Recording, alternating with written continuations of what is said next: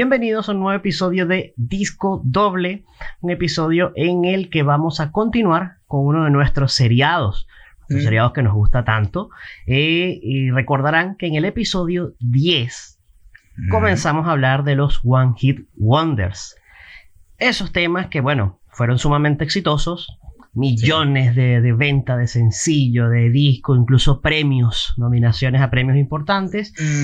Pero al final se queda en eso, en un solo gran recuerdo, en una anécdota, y sería todo, ¿no?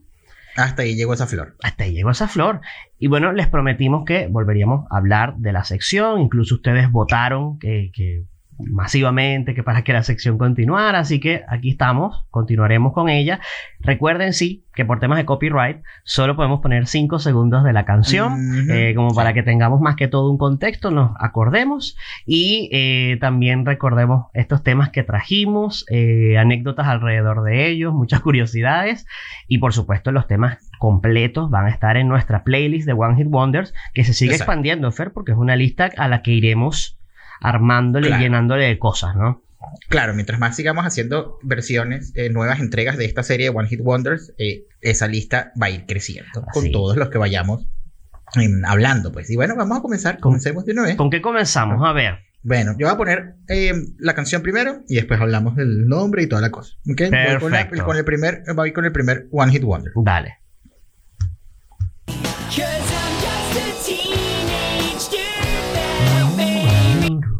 Ok, bueno, Sí, esto sí. es Teenage Dirtbag de. Ujú. Esto es una canción del año 2000. 20 Dios, años, esta 20 canción ya.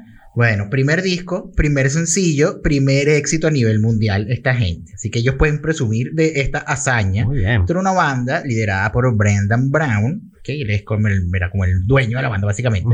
Eh, sacaron el disco homónimo en el año 2000 y eh, bueno, ese, ese disco estuvo respaldado principalmente por el single Teenage Dirtbag, Claro. esta canción que bueno, contaba como las experiencias de la adolescencia del vocalista. Em, famosísima canción, famosísima, la reventaron en todos lados, el video en MTV a cada rato. El video era muy famoso porque era con Jason Biggs y con Mena Subari, eh, porque esta canción fue para, em, fue soundtrack de una película que se llamaba Loser, se llama Loser. Y que a estas alturas ya nadie se acuerda de esa peli. Yo creo como que nos acordamos más de la canción que de la peli, Ja- realmente. Jason Biggs es American Pie. Es American Pie, ya, sí, tal cual. Bueno, em, esta canción em, le mereció a esta gente ventas de 5 millones de copias de, en todo el mundo. Y fue un gran exitazo en muchos países europeos, en Reino Unido. Fue muy exitosa. Alcanzó puesto 7 en la cartelera de Billboard. Y, pero su principal boom fue en Australia. Curiosamente, Ujú. ahí es donde esta canción llegó a ser número uno. Y además cerró como el segundo tema más sonado de todo el año 2000 en Ok, Australia. ok. Y alcanzó el puesto 17 entre los más escuchados de toda la década en Australia. Les encantó la canción a los australianos. Le encantó. Firme Sí. ahí. Tal cual. Después de eso, después de eso, em, su siguiente single fue A Little Respect de Erasure, que, o sea, que es un cover de Erasure, Sí, que es un cover, a mí me gusta mucho, este cover es bien cool. sí, yo, Y, mm, yo conocí sí. a Erasure a partir de esa canción, así que Ok. les debo ahí bien, bien, Witu. Sí, bien ahí. Bueno, y hasta ahí, hasta ahí llegó esa flor. O sea, fue el, el One Hit Wonder con Teenage Dirtbag, después em, intentaron seguir con Little Respect y no pasó nada más. Shaolin. ¿En qué anda Witus hoy? Bueno, eh, por supuesto, ustedes saben que nosotros hacemos la tarea completa. Aquí traemos el chisme de en qué anda esa gente. Eso no es solo Ujú. recordar y ya. Entonces, eh, con el caso de Brendan Brown, frontman líder de, eh, de Witus, él es el único que permanece en la banda. De resto, entran y salen músicos eh, por, do- Claro. por doquier. Ha grabado cuatro discos más. Pero lo más reciente que grabó precisamente fue ese disco homónimo. Se regrabó, incluyendo una regrabación de Teenage Dirtbag. ¿Por qué? Porque básicamente eh, ellos eh, no tenían los masters originales. No de- tenían nada exacto, nada de del material, disco. nada. Entonces, como, Sí. bueno, mejor asegurarse, ¿no? Ah, por si acaso. Regrabado, está en Spotify, la canción está, o sea, es, es, eh, es la misma canción, exactamente la misma canción, tiene una producción muy, pa- muy parecida y mismo. todo, pero es muy cómico porque si bien suena igual, eh, se nota la diferencia en la voz, porque bueno, son 20 años. Son 20 amigos, años, ¿no? amigos. Todo. Sí, ahí se nota un poco la... Pero igual bien, igual bien, igual grabaron su canción y es una canción muy famosa y bueno, ahí está. Sí, es muy cool, es Bueno. muy cool. Sí. Eh, bueno, vamos a continuar. Un segundo, un segundo One Hit Wonder. Eh, tú lo tienes por ahí y Aquí después va, hablamos. Exacto, voy.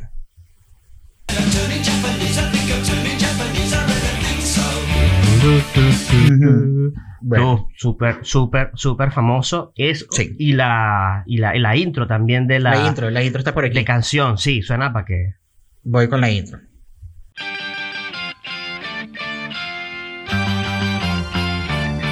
Ajá. Uf, uf, uf, uf, demasiado, sí, demasiado. sí, temazo, temazo. Turning Japanese. Turning Japanese. De The Vapors, una canción del año Ujú. 80, es decir, ya esta canción tiene 40 años, Dios mío. Dios mío. Dios mío.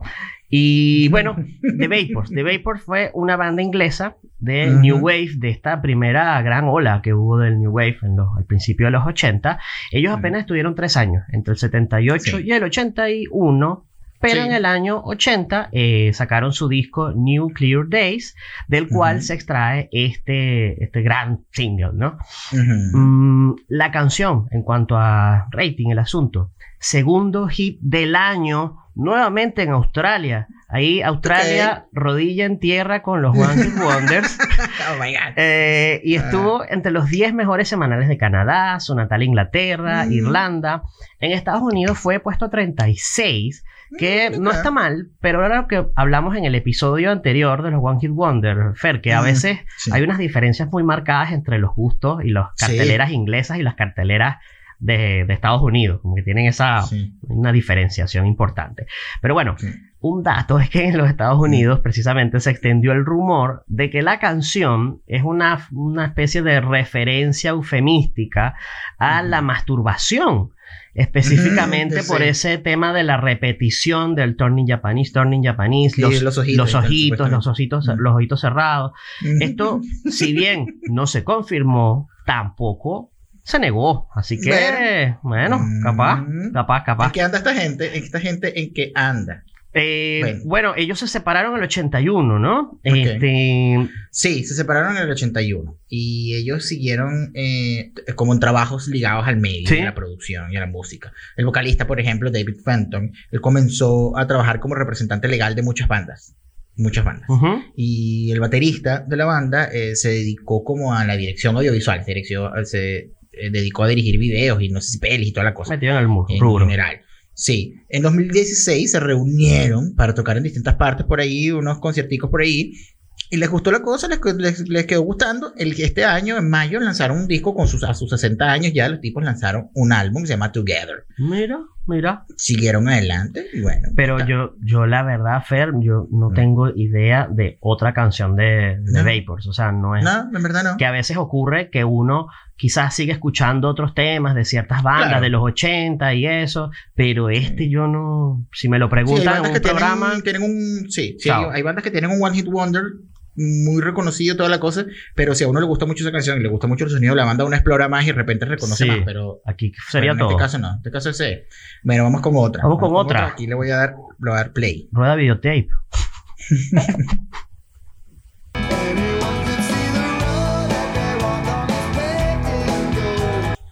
Ok, un temazo que sonó muchísimo. Conocidísimo, muchísimo. sí. Por allá en el 98 y principios de, del nuevo siglo. The Way, The Fast Ball. Este tema salió en, como dije, en el año 98, en febrero del 98. Y es el primer sencillo del segundo álbum de esta banda. Este disco se llama All the Pain Money Can Buy. Eh, bueno, reventó charts en Estados Unidos, el Billboard Modern Rock Tracks lo reventó, estuvo allí siete semanas metido la canción y también alcanzó número uno en Canadá y fue nominada al Grammy del 99 en Mira. esta época en donde las, las nominaciones de los, los, los- como los, los títulos de las categorías Sí. de los Grammy eran larguísimos. Esto fue- est- estuvieron estuvieron eh, nominados a mejor interpretación rock de un dúo o grupo con vocalistas y Larguísimo, larguísimo. Larguísimo. Bueno, y mm, este disco alcanzó platino, además en seis meses, Ujú. gracias al éxito de la canción y bueno, las ventas loquísimas. bueno, y estuvo en Billboard en el top 200 de discos del año de Billboard. Exitazo, exitazo. Exitazo, exitazo para la banda. La canción un poco oscura, te- o sea, el- como el trasfondo, del el origen de la canción. El bajista de la canción fue el que, el que, mm, como que el que se inspiró eh, para hacer la canción. En un caso de unos viejitos, una pareja de viejitos que desaparecieron en Texas, que en lo- como a finales de los 90 también. Iban, los viejitos supuestamente salieron de su casa juntos, iban a un festival o una cosa así, y más nunca regresaron. Y dos semanas después los descubrieron. eh, tirados por ahí en un terraplén en Arkansas, una cosa así muy loca. Y el tipo dijo como que la canción era una forma romántica de asumir lo que pasó. No entiendo y en qué clase de inspiración es esa. Pero bueno, pero sí. En fin. Pero menos, sí. Y, mm, Sí. y esa, esa gente creo que tuvo otro, otro medio éxito, otro pequeño Mm. éxito por ahí. Medio éxito según. Spotify, según YouTube, porque tienen otro single llamado Out of My Head, Out of My. Head. Eh, Y yo digo parece porque la verdad, este, bueno, tiene 16 millones de reproducciones en Spotify, muy bien, todo chévere. Bien. Pero yo claro. jamás había escuchado eso. Yo le di play y yo no, No. No tenía ni idea. Así que yo creo que eso fue capaz en, en Texas nada más o en, o en Australia, que les encantan los Sí. One Hit Wonders. Pero acá en Latinoamérica, salvo que nos, nos escriba Al- alguien que alguien. diga cómo se atreven ustedes a mancillar la historia de Fastball, por favor. Pero de, de resto, yo, yo no tengo idea. Solo pegaron eso, para mí. Fin. Sí. Para mí. Pero siguieron tocando, siguieron tocando. Sí, sí. En el 2000 lanzaron un tercer disco. Eh, se llama. The Harsh Light of Day. eh. Pero bueno, pasaron de vender un millón de discos a 85 mil. Mm, Así que bueno, sería todo. Ah, sería ahí todo. Y un, un dato random también. Ajá, es que ajá. el director del videoclip de The Way, Mm. de este Mm. single, eh, fue eh, McGee. McGee. Que un, en verdad, este, este director se llama Joseph McGinty Nicol. No sé por qué escogió ese McGee, en fin. Eh. Eh, que él es el director de las películas de Los Ángeles de Charlie. Está, bueno, estaba Lucy Liu, Drew Barrymore, Cameron Díaz. Las Ángeles de Charlie. Los Ángeles de Charlie. y eh, la Ajá. película está Terminator Salvation, que es la cuarta eh, de la entrega de la saga. Y que, bueno, en verdad, bien aburridita esa Sí. Salvation. Pero, Sí, bueno. ¿en qué anda Fastball, eh, Fer? Esta gente, eso, 25 años de carrera, imagínate, una cosa así. Mm, el año pasado lanzaron séptimo disco, The Help Mira. Machine. Sí. Y, mm, eh, sigue la banda con sus tres integrantes fundadores. Así que esto es gente que no, yo creo que no se hace drama, son prácticos, hacen el trabajo fin. Bien. tocan la misma canción 40 veces en todos los sitios donde van y chao. Listo. Siempre, siempre están tocando, siempre están tocando, principalmente en Texas, de donde son ellos. Y además mantienen, se mantienen muy activos en redes sociales, como que tienen en el canal de YouTube, incluso han subido muchas cosas ahora en, en- en el confinamiento de la pandemia. Así que, ahí van, ¿no? Bien, También, bien adelante. por Fastball.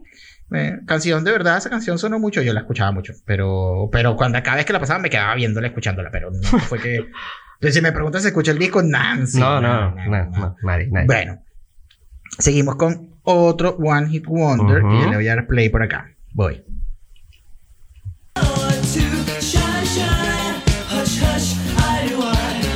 Mm, Brutal. Temazo. Temazo. Sí. Esto es Too Shy de Kayagugu. Esto es una canción del 83. Ujú. Esta banda con este nombre rarísimo, Kayagugu, que el bajista dijo que, el, que, que- creo que fue el bajista, sí, el que se, el que se mm, inspiró para hacer el nombre de la banda en sonidos de bebé, dijo que eran como sonidos de bebé, Kayagugu. Pero yo creo igual que tenía otra connotación Hmm. este nombre, porque Kaya es, eh, tiene que ver con cannabis en la cultura eh, como Rastafari. Ah, Entonces, eh, sí, ajá. por ahí va la cosa, así que... Sí, bebé, gagagugu. Sí. Mira, mira, mira. Un temazo, un temazo, Too Shy, de verdad, banda brutal. Esta banda es de Inglaterra, eh, se fundaron en el 79 y antes eran una banda, eh, al principio, cuando se fundaron, eran una de música instrumental, era un grupo instrumental, se llamaban Art Nouveau, eran los tres principales de la banda y después en el 81 decidieron buscar vocalista y escogieron a este tipo que se llama Christopher Hamill, que es hermano de Mark Hamill. Em, Christopher Hamill, que usa, eh, usa su nombre artístico, es limado y es reconocido igual. Em, eso, bueno, em, el, el- el cuento, además de esta banda, como que a ellos, los de- a ellos los descubrió el mastermind de Duran Duran. Nick Rhodes Sí. los descubrió en un club en Londres. Estos tipos estaban tocando y a Nick Rhodes le llamó la atención. Lo firmó en el 82 con EMI y además él fue el productor del primer disco de eh, Calle Google, se llama White Feathers. Sí. Mm, Bueno, sí. Después por allá, bueno, ajá. De- y ahí lanzaron eso, el, el tema, ¿no? ahí lanzaron el tema. En el 83 lanzaron To Shy, llegó al número uno de, islas, de, de listas británicas, eh, incluso antes de cualquier éxito Duran Duran. Y eso es súper interesante. Mira. El mastermind de Duran Duran, que ya era una banda reconocida Sí. con canciones como Hungry Like a Wolf, no sé, Girls on Film, em, ya reconocidos y produce a esta banda que llega al número uno y Mm, o sea, esta gente es un mérito. no había llegado. es un mérito porque tú tuviste la visión de que esa banda iba a pegar, pero por otra parte, bueno, te, te ganaron esa partida ahí, ¿no? Sí, sí, bueno, interesante. Pero Sí. bueno, sí. sin embargo, Fer, todo se derrumbó. Esta gente no, no siguió como si hubiera sido como Duran Duran, que todavía sigue tocando, por siempre. Brutal, Duran Duran por siempre. Pero no, parece que eh, esta gente se llevaba muy mal. Limal Mm. supuestamente era un inmamable, era un divo. eh, Claro. Y bueno, en el, año, en el año 83 lanzaron ese tema y ese mismo año 83, gracias por su servicio, adiós, se va, inmamable señor Limal. Eh, también dicen que él se fue a buscar carrera solista, quién sabe, el hecho es que se llevaban mal y se acabó. Eh, Kayagugu siguió con este Nick Bex, el, el- el bajista, el, el fundador, como vocalista, pero bueno, no, no pegaron nada más. Mientras que Limal tuvo como una, su especie de One Hit Wonder también.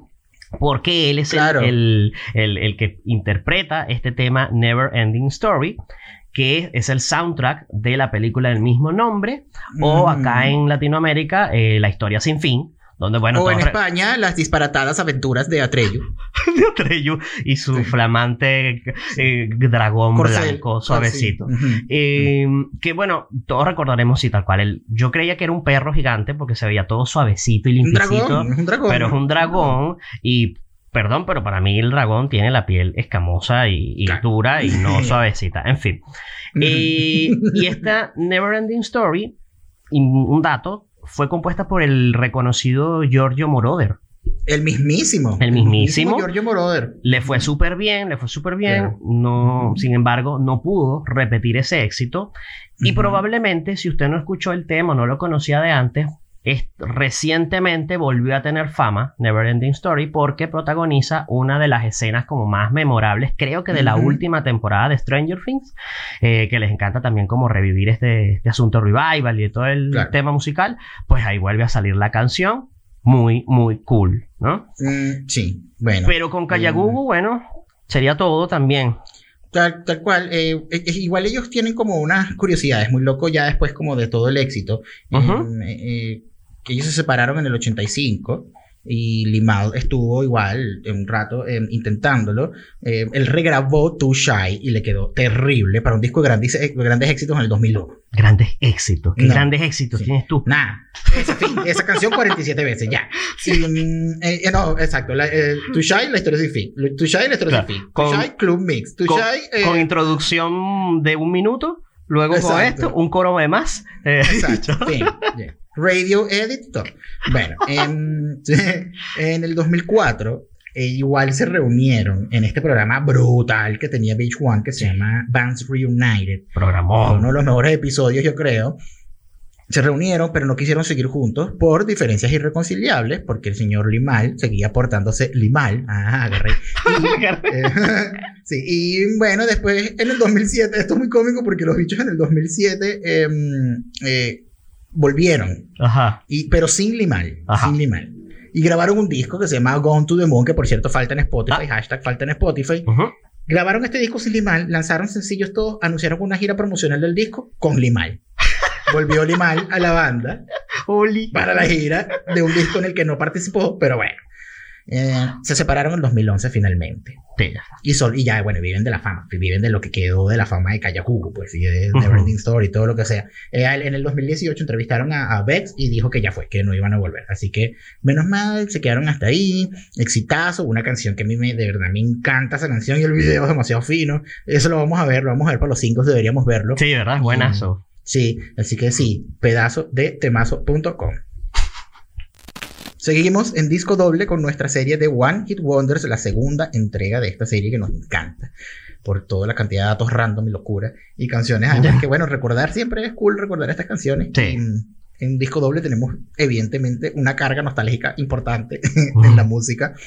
Así que bueno, antes de continuar, de continuar eh, recordando One Hit Wonders, como siempre recuerden seguirnos en redes sociales, arroba disco doble, en Instagram y Twitter principalmente, suscribirse en YouTube, suscríbanse, compartan, compártanle el podcast a sus amigos que les gusta la música, a los que escuchan metal, a los que escuchan pop, a los que escuchan Ah, sí. eh, todo, punk, los que escuchan pura música electrónica, música de arqueta, música mala, música buena. Recomiéndeselo a todo aquel, porque aquí hablamos de, o tratamos de hablar de toda la música. Eh, así que bueno, eh, recuerden también, importantísimo, como siempre, todos los episodios desprenden una playlist en Spotify. Y en, este caso, de este episodio, es una playlist fija que va creciendo mientras vayamos haciendo nuevas, eh, nuevas entregas Sí. de nuestra serie y de, bueno, de todos los seriados Va que tenemos. aumentando. Sí. Seguimos, seguimos con los One Hit Wonders. Ahora vamos a escuchar otro y después Diego les va a Dale contar. tú y ahí les cuento qué onda. Voy. Esto es, esto es inolvidable, esta canción de verdad. Esto es así, dándole play y la gente Me hace falta, sí. I'm too sexy for my love, too sexy for my love, love's go- Ajá, ya. Ya la gente sabe cuál es. Un pedacito más, un pedacito más. Otro Un pedacito. pedacito otro más, pedacito. dale, dale. Claro, claro.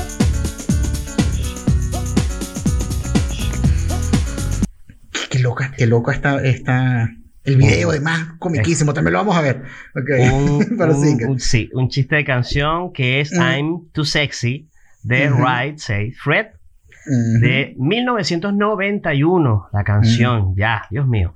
Eh, y fíjate, en los años 90, comenzando esos años 90, llega esta canción y se adueñó del puesto 1 del US Billboard Hot 100, Canadá, Australia y puesto 2 en Inglaterra, Fer. Fíjate que Ok. estábamos hablando de cómo había diferencias, pues no. Mm, I'm Pues Too no. Sexy llegó y Todos a, lados to- reventó. a todo el mundo. En todos y- lados.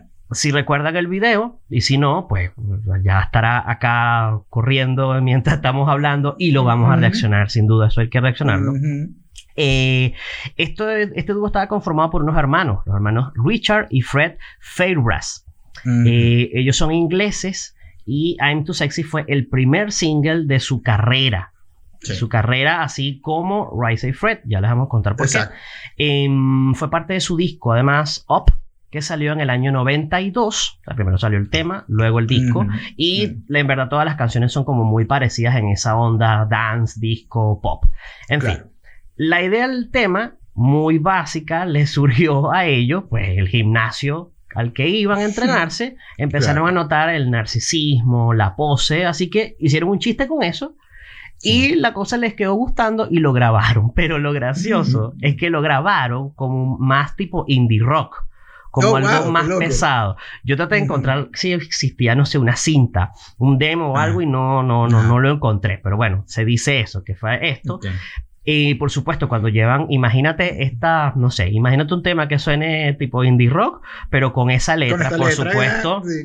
las disqueras le dijeron, se rieron de ellos, nadie los aceptó Mm. hasta que no sé si era un amigo o fueron a una radio, algo así, y les recomendó, ¿por qué no? ¿Por qué no hacen más movida la canción? Mm. Porque hay que recordar que en esos años 90 ya se estaba metiendo el asunto Technotronic y todo esto. O sea, ya, ya había como ese, ese gustito por, por, esa, por esa música. Y Claro. los tipos dijeron, bueno, vamos a hacer un cambio, vamos a, vamos a adaptarla. La hicieron más movida, agarra tu palazo por la cara, porque bueno, hasta el día de hoy la conocemos, la conocemos. Sí, sí, tal cual. Y fíjate, Fer, Mm. este, este debe ser uno de los, de los temas como con casos más llamativos. Un dato random es que el- la guitarra que pueden escuchar en la canción es un riff inspirado en Third Stone from the Sun de Jimi Hendrix. Qué loco. De Jimi Hendrix. Y sí, si escuchas la canción, sí. Sí. eh, sí, sí, tal cual, tal cual. Pero aquí viene el dato más random dentro de los datos random del universo. El más total. Porque resulta lo que les decíamos, esta gente, Mm. estos hermanos, están, son músicos desde antes, y en 1989 ellos simplemente se llamaban The Fabregas Brothers. Exacto. Entonces, Richard, el, el vocalista, I'm too sexy, el que dice eso, Ajá. el vocalista y bajista, mientras que su hermano era el guitarrista de este grupo. Pues ellos trabajaban como músicos de sesión. Y resulta que este Richard era Mm. bajista, nada más y nada menos, para sesiones de Boy George, Mick Jagger Da, y. David Bowie. Nada más, imagínate. David Bowie, o sea, de hecho, más aún, Él sale en el short film Jazzing from Blue Jean, eh. Jazzing for Blue Jean, que fue un short film que sacó Bowie para impulsar su carrera, su, su carrera, su single Blue Ujú. Jean. Ok. El tipo sale en el video. Aquí se los vamos a dejar porque de verdad Conexiones random de la vida. es súper random y es reconocible. Es reconocible Claro. eh, su, su cara cuando sale en este video de David Bowie, Bueno, Fred, eh, Fred el, el- el- el hermano. el hermano, eh, él también sale en una apareció en una peli como guitarrista, Hearts of Fire, que es una peli con Bob Dylan, una película como de finales de los 80. Y, y bueno, y después de Too Sexy, ellos lanzaron eh, en el 93 otro disco que se llamaba Sex and Travel. Ujú. Y mm, no le fue mal, no le fue mal en Europa, porque bueno, igual es este estilo europeo, hay que, Sí. hacer- hay que reventar un episodio del Eurodance y de toda esa movida. Totalmente. Pero mm, eso, eh, no le fue mal en, en Europa, porque bueno, en las discotecas ya pegó mucho. Y, mm, y aquí Y eh, Nada. aquí más nada, ¿no? quedó Más esta nada. canción marcadísima, la canción legendaria. Too Sexy Y- quedó marcadísima. ¿Y en qué andan? ¿En qué un meme andan? eventualmente. ¿En qué anda esta gente? Right Side Fred. Eh, son celebridades en Inglaterra. Y como en ese mundo como del disco house europeo, Eurodance, etcétera. Sí. Eh, de repente aparecen por ahí en televisión, giran eh, por ahí, tienen como un, tienen un estudio propio que parece que es medio famosillo Ujú, ujú. y han sacado como seis discos más. Pero, mm, y muchos singles y cosas. Pero eso, como en esa, eh, muy en esa movida, pues se, man- se mantuvieron ahí, está bien. Mm, No están, no están sonando como en el 91, pero bueno, tampoco reniegan el, el éxito. Igual, obviamente revientan la canción en todos lados. Lanzaron un EP este año. Eh, Good Times Everybody.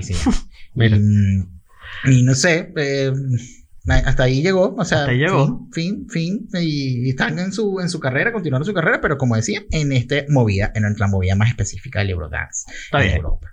Sí. Está bien. Vamos a escuchar otro, otro temazo. Ajá. Em, esto me recuerda mucho a, a mi adolescencia. A ver, a eh, ver. En, MTV. Vamos a escuchar.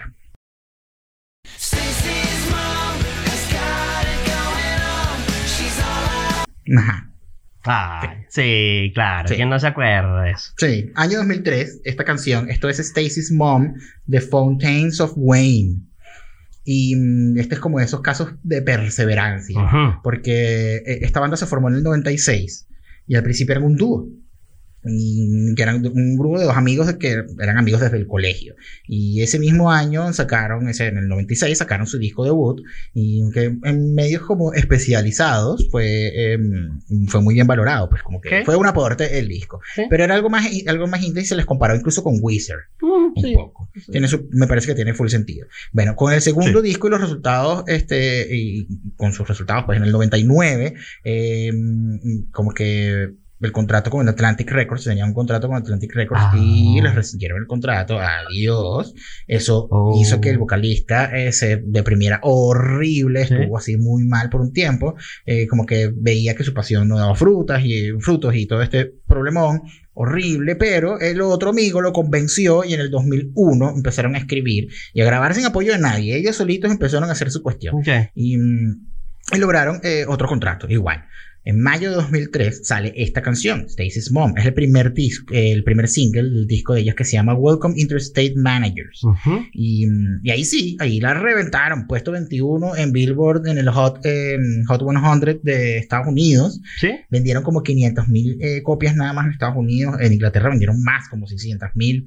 Y, y bueno, eso fue un temazo que pegó mucho con un video además muy... Exacto, que eso, eso te iba a decir. Yo creo que eso Sí. fue el otro, el otro golpe de éxito que tuvo, que fue ese video, como todos recordaremos, un niño enamorado así perdidamente de una mujer adulta, de la mamá de su amiguita, muy Claro. sensual señora. Eh, y este video estuvo dirigido por Chris Applebaum, que el año anterior, por ejemplo, le había dirigido I Love Rock and Roll, este cover que hizo Britney Spears. Odio ese cover, me carga. Ese cover a mí me parece que es un cover malo. Ya, lo- ya lo analizaremos con la gente, pero sí, a mí me parece malito. Britney tiene cosas mejores. Eh, la modelo, la, la mamá de Stacy, es la modelo neozelandesa Rachel Hunter, que para ese entonces tenía unos muy bien llevados 33 años Ujú. y estaba casada con Rod Stewart. Súper Es- random. No tenía idea de eso. Súper random. En Era fin. la esposa de Rod Stewart. Sí, muy raro. Eh, la, ins- la inspiración del tema, lógica, eh, uno, de, de- uno de ellos, de los integrantes, el que tiene el apellido más complicado, Schlesinger, él tenía un amigo, pero que estaba enamorado no de su mamá, sino de su abuela, O sea, él estaba enamorado de la abuela de su, de su- de su amigo, claro, normalmente, no digo normalmente, pero tú te puedes enamorar, dale, la mamá de un amigo, de un compañerito, pero no, este se enamoró de la abuela, o sea, ¿cómo Qué habrá loco. estado esa abuela? No sé, ¿O qué gustos tendría raros ese niño? o gustos raros también. Oh my God. Bueno, ¿qué Y- pasó con Fountains of Wayne? Mira, con Fountains of Wayne, ellos siguieron girando, eh, giras, año 2007, sacaron otro disco. No le fue bien, no le fue bien ese disco. Y en 2011 sacaron un disco que parece que tuvo mejor recepción. eh, Como, sí, pero nada del otro mundo, en verdad. Nadie, yo creo que no se acuerda mucho de esas claro. cosas. Hasta que se separaron, se separaron en el 2013 eh, y no, no lo anunciaron públicamente, sino que dejaron de estar. Estos, sus dos fundadores, Schlesinger y. Collingwood, siguieron como con proyectos separados, pero la, parece que la, la amistad, la relación se quebró bastante, porque en Oh. una, sí, en una entrevista en 2018 le preguntaron a, a Collingwood Mm. Eh, sobre qué pasaba con la banda y el tipo dijo como él no tiene ni idea ni siquiera de dónde vivía el otro Oh, wow. el otro integrante. Y bueno, lamentablemente, eh, el primero de abril de este año 2020, de este nefasto año, Adam Schlesinger murió a sus 52 años por complicaciones con el COVID maldito. Así. Eh, bueno, así que ahí sería todo con, con. Frontiers, ¿no? Lagrimita. Pero bueno, Bru- brutal canción, brutal video. sí, Un poco, gran un poco controversial, un poco controversial también. Pero Bueno, no, sí. Bueno, vamos Muchos con tenemos ese otro- cuento, ajá. otro- ¿Cómo? que muchos pueden tener ese cuento de que les gusta la mamá de una amiguita o algo así. De mamá un pana. Sí. Ajá, ¿cuál Bueno, otro? Vamos con otro One Hit Wonder. Vamos.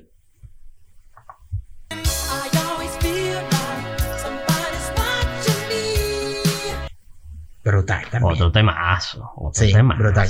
Tremenda canción. Sí. Esto es Somebody's Watching Me ¿Sí? de Rockwell del año 83, 1983.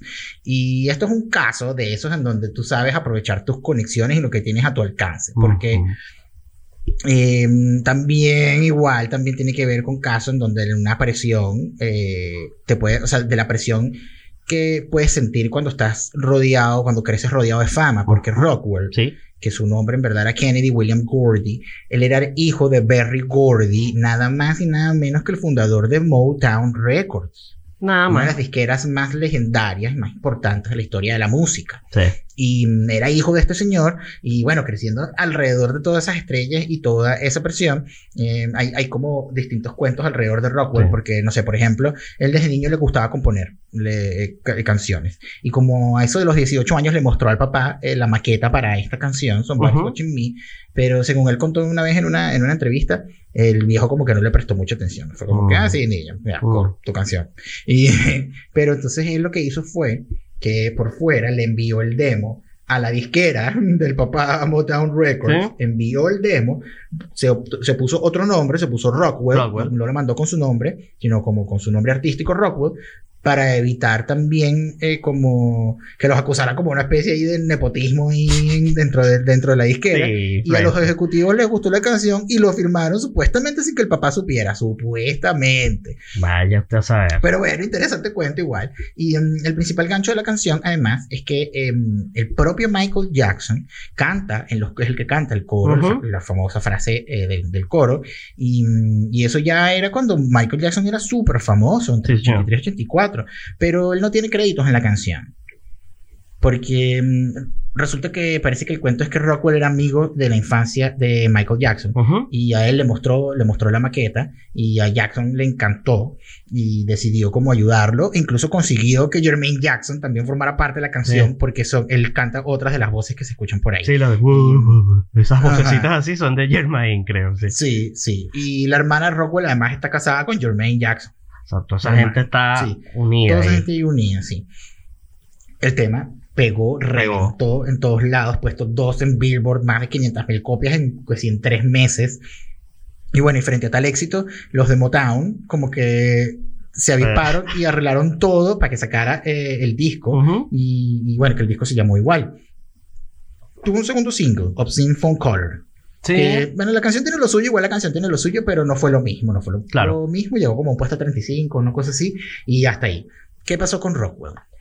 Mira, con Rodwell eh, lanzó otro disco en el 85. Lanzó otro disco en el 86. Y la verdad no tuvo mayor repercusión. Así que él en los 90 decidió retirarse de la música, a menos de Mm. forma pública. La verdad es que cuando tú eres hijo del señor de Motown Records, te puedes dar el lujo de retirarte Sí. de la música.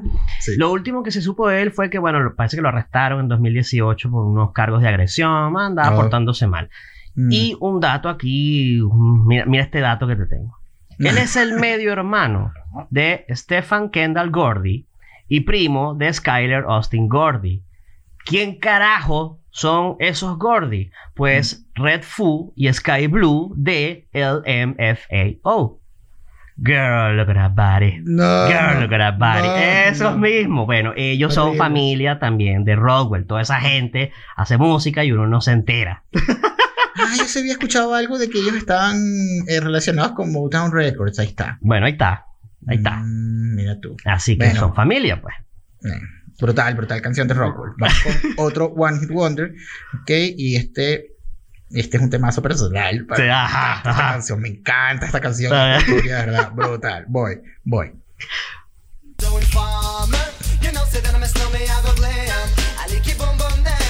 Sí.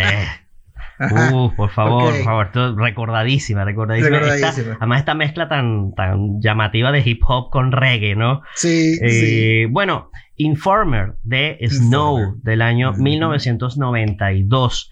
Este fue el primer single de su disco 12, 12 Inch of Snow de este señor Snow, que en verdad se llama Darry, Darren Kenneth O'Brien. Y uno se preguntará por qué un canadiense está cantando reggae y rap y que- de dónde, de dónde salió eso. Claro. Pues resulta que en su barrio, en Toronto, viven inmigrantes jamaiquinos. Él creció con Sí. esta influencia, con amigos y lo influenciaron y a él le gustó mucho la música, el reggae desde el principio. Sí. Entonces, bueno, el cuento sí es que eh, Snow como que no pudo disfrutar de este éxito inmediato porque cuando Informer así reventó, él estaba preso.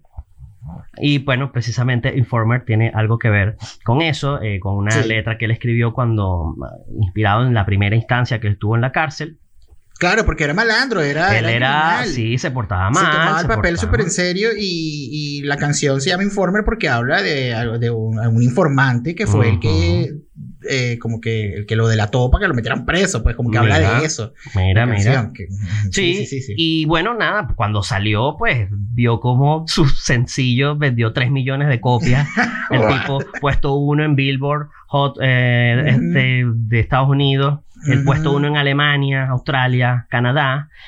Y parece que el otro problema es que él no pudo como que cobrar las regalías como normalmente hace un artista. en su época, o sea, en su, en, su preso. época, sí. No, no, y después, porque a él le Ah. llegaba, él le llegaba la plata. Él le llegaba la plata y, ah, bueno, ya, pero como que fue recientemente, ya de más adulto, que el tipo contactó con un abogado. E imagínate tú que cobraron regalías que estaban como abandonadas.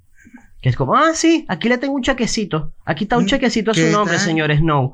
Aquí tiene su dinerito por eh, esto. También, también sufrió burlas. Porque Oh. precisamente Ah, bueno, sí. Porque era blanco, era blanco. sí. De hecho, él se le consideraba a veces como el Vanilla Ice canadiense. Y bueno, está esta, esta famosa parodia Fer de, de Jim Carrey llamada Imposter.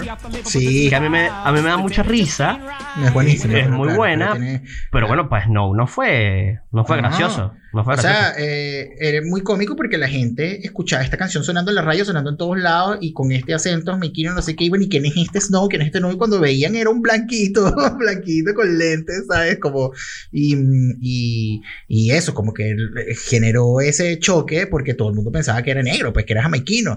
Y, mm, em, le hizo Jim Carrey esta parodia en el programa In Living Color, eh, que es buenísima. Así por ahí le vamos a dejar el. el- Sí, el por link. favor. Pero sí, a Snow no le gustó. Bueno, so, después, el- después de todo este eh, éxito, em, su siguiente disco, sacó un siguiente disco que se llama Murder Love. Lo grabó en, en Jamaica y fue un fracaso, fue un fail ese disco. Eh. Eh, el que le siguió también y por allá como en el 2002 dejó de sacar música, ya dejó de sacar música, Eh, aunque por ahí él dice que él de vez en cuando graba unas cosas, colabora, produce y tal, pero como que no está en- demasiado interesado en retomar la fama. Sin embargo, de él sí sabemos actualmente qué pasó con él, porque Daddy Yankee of All People rescató esta canción en un ataque random. Se le ocurrió hacer esta nueva canción, esta nueva versión de un single de Daddy Yankee que se llama Con Calma. Todos lo escuchamos, todos lo escuchamos. Sí, sonó en todos lados también. Y. mm, 890 millones de reproducciones en Spotify y 2 mil millones de reproducciones en YouTube tiene esta canción. Sí, señor. Brutal porque además Daddy Yankee tuvo el pedazo de gesto de invitar al mismísimo Snow Sí. a participar en el tema. Sí, muy brutal. Graba una parte del tema y, y aparece en el video, que además que risa porque eh, no pudieron grabar el video juntos. Las, escenas de Snow las grabaron en Canadá porque no, tiene prohibida la entrada a Estados Unidos por sus viejos problemas con la justicia. Y bueno, además Sí. ya es abuelo, ya es abuelo, imagínate tú. Sí, tiene ya toda el la abuelo vida. no, el abuelo otro- no. Sí. Y mm, a mí me da demasiada risa porque es otro rato súper random y cringe. es que antes de Daddy Yankee, antes de Daddy Yankee hiciera la versión, mucho antes, estamos hablando como del 94, un grupo español como de flamenco pop lanzó una versión de, de Informer que se llama Te Informo, que vamos a dejar por aquí un pedacito de. Te Informo. Sí, vamos a- a dejarla. No, pero no sé si la incluimos, pero si no, tiene que estar. No, no, no, lo, lo vamos a poner aquí, aquí que va a Sí, por favor, por favor. Ya. Sí que se informó. Demasiado bueno. Era muy Demasiado gracioso, bueno. era muy gracioso y de hecho el, el otro día buscando encontré como dos versiones de esa, como que alguien tomó la versión de este grupo, de este grupo, no me acuerdo cómo se llama el grupo español, pero lo vamos a conseguir, y lo vamos a dejar acá. Y bueno, tuvo este detalle tan cómico de te informo. Eh, me da demasiada risa cada vez que hacemos esta sección, Fer, que para serles sincero, siempre tenemos una batería así de canciones preparadas y tenemos tantos datos y nos explayamos recordando que siempre, Mm. siempre nos quedan cosas. Así que, de verdad prometido, vamos a hacer una tercera parte, Sí, obviamente, claro, y cuarta parte y seguiremos, seguiremos llenando. Por ahora vamos a llenar estas canciones en el- la playlist, como dijimos, playlist. pero por ahora el tiempo hasta aquí nos trajo, Fer. Así es. Ya sería todo. Sería todo, así que bueno, nos vemos en un próximo episodio de Disco Doble.